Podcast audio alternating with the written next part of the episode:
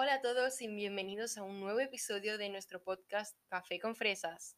Estamos un día más hoy, Javi y yo, para presentaros unas cuantas secciones que esperemos que os entretengan. Y Vamos que os con la encanten, primera. obviamente. Vamos con la primera sección. Eh, vamos a dar paso a la primera sección, que en este caso vamos a hacer una pequeña recomendación de música. Vale, pues eh, como ya dijimos en el episodio anterior acerca de las recomendaciones, eh, en el caso del episodio anterior eran recomendaciones cinematográficas, eh, se basan en nuestra opinión y en, lo- en nuestros gustos. Entonces, eh, nosotros recomendamos un poquito, en este caso, la música que nos gusta. y, y, pues nada, para que, la, para que también un poco para que nos conozcáis, para que nos conozcáis un poco más, ¿no? Claro, pero claro que de gustos no hay nada escrito, claro. Claro. Que luego nosotros, bueno, ¿quieres empezar tú? Venga.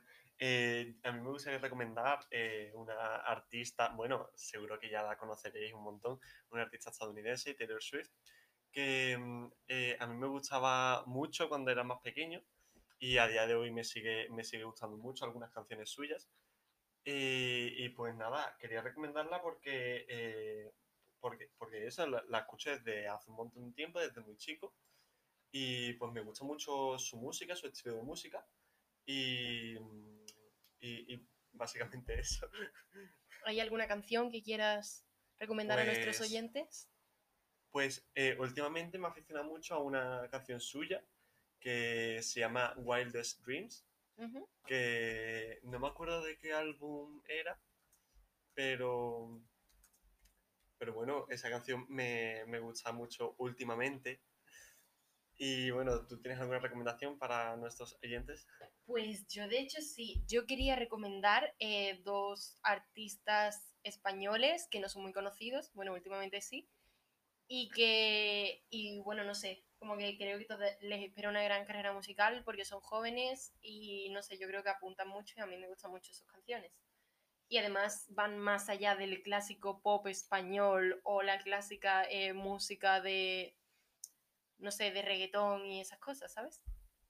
Bueno, eh, yo quería recomendar a Pole. Eh, Pole es conocido últimamente por algunas canciones que han salido mucho en la radio, como por ejemplo Batmobile o Quédate conmigo, pero también es muy conocido por su canción Roma y a mí son canciones que me gustan mucho. Es un artista toledano y mm, ha colaborado con, por ejemplo, con Dani Martín y mm, bueno, eso. Y a mí me gusta mucho este artista y sus canciones porque yo creo que sinceramente eh, las transmite desde la verdad y me gustan mucho sus letras principalmente.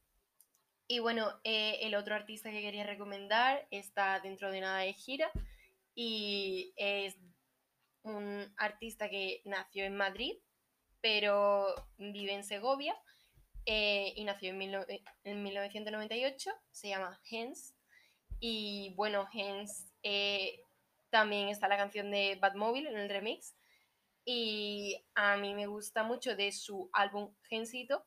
eh, me gusta mucho la canción de Me encanta o Me encantas. Y la canción de Por ciento, la verdad es que mm, yo la recomiendo mucho porque, no sé, como son como muy entretenidas y está muy bien. O la canción de Temblando, en plan, la letra, mm, la verdad, sinceramente, que me encanta.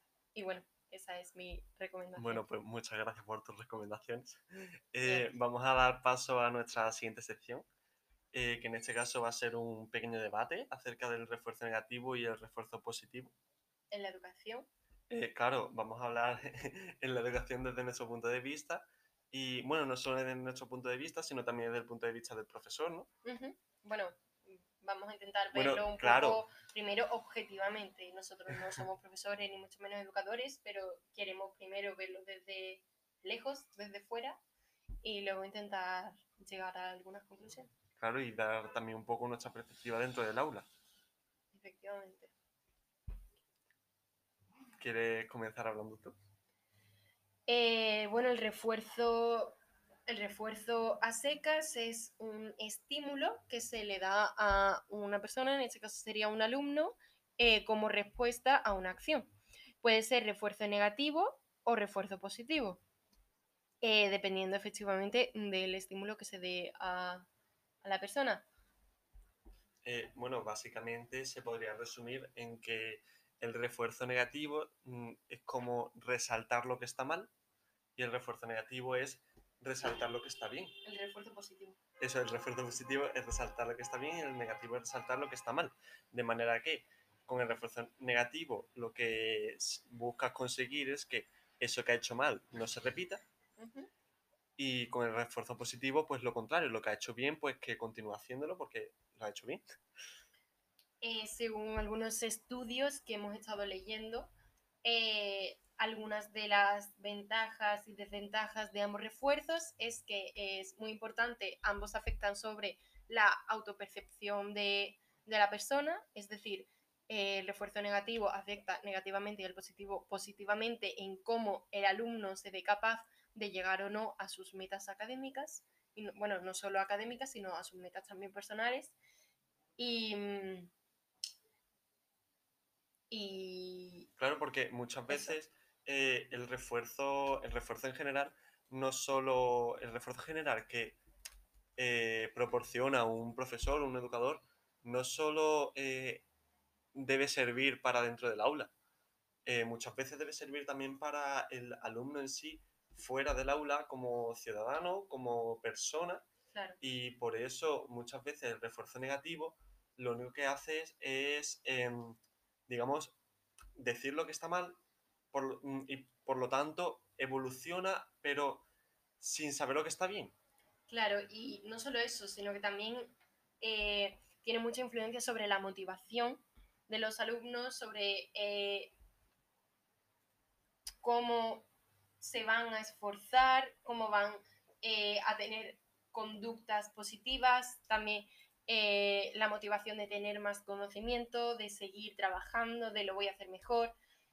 El refuerzo positivo. Nosotros, evidentemente, a estas alturas estamos a favor del refuerzo positivo, porque, mm, no sé, nosotros entendemos que muchas veces las aulas puede ser muy estresante Em, tener que lidiar con 30 personas o que... Mm, no o con 13. Pero nosotros, sinceramente, desde nuestra experiencia, la verdad ayuda muchísimo más el refuerzo, negativo, el refuerzo positivo que el refuerzo negativo.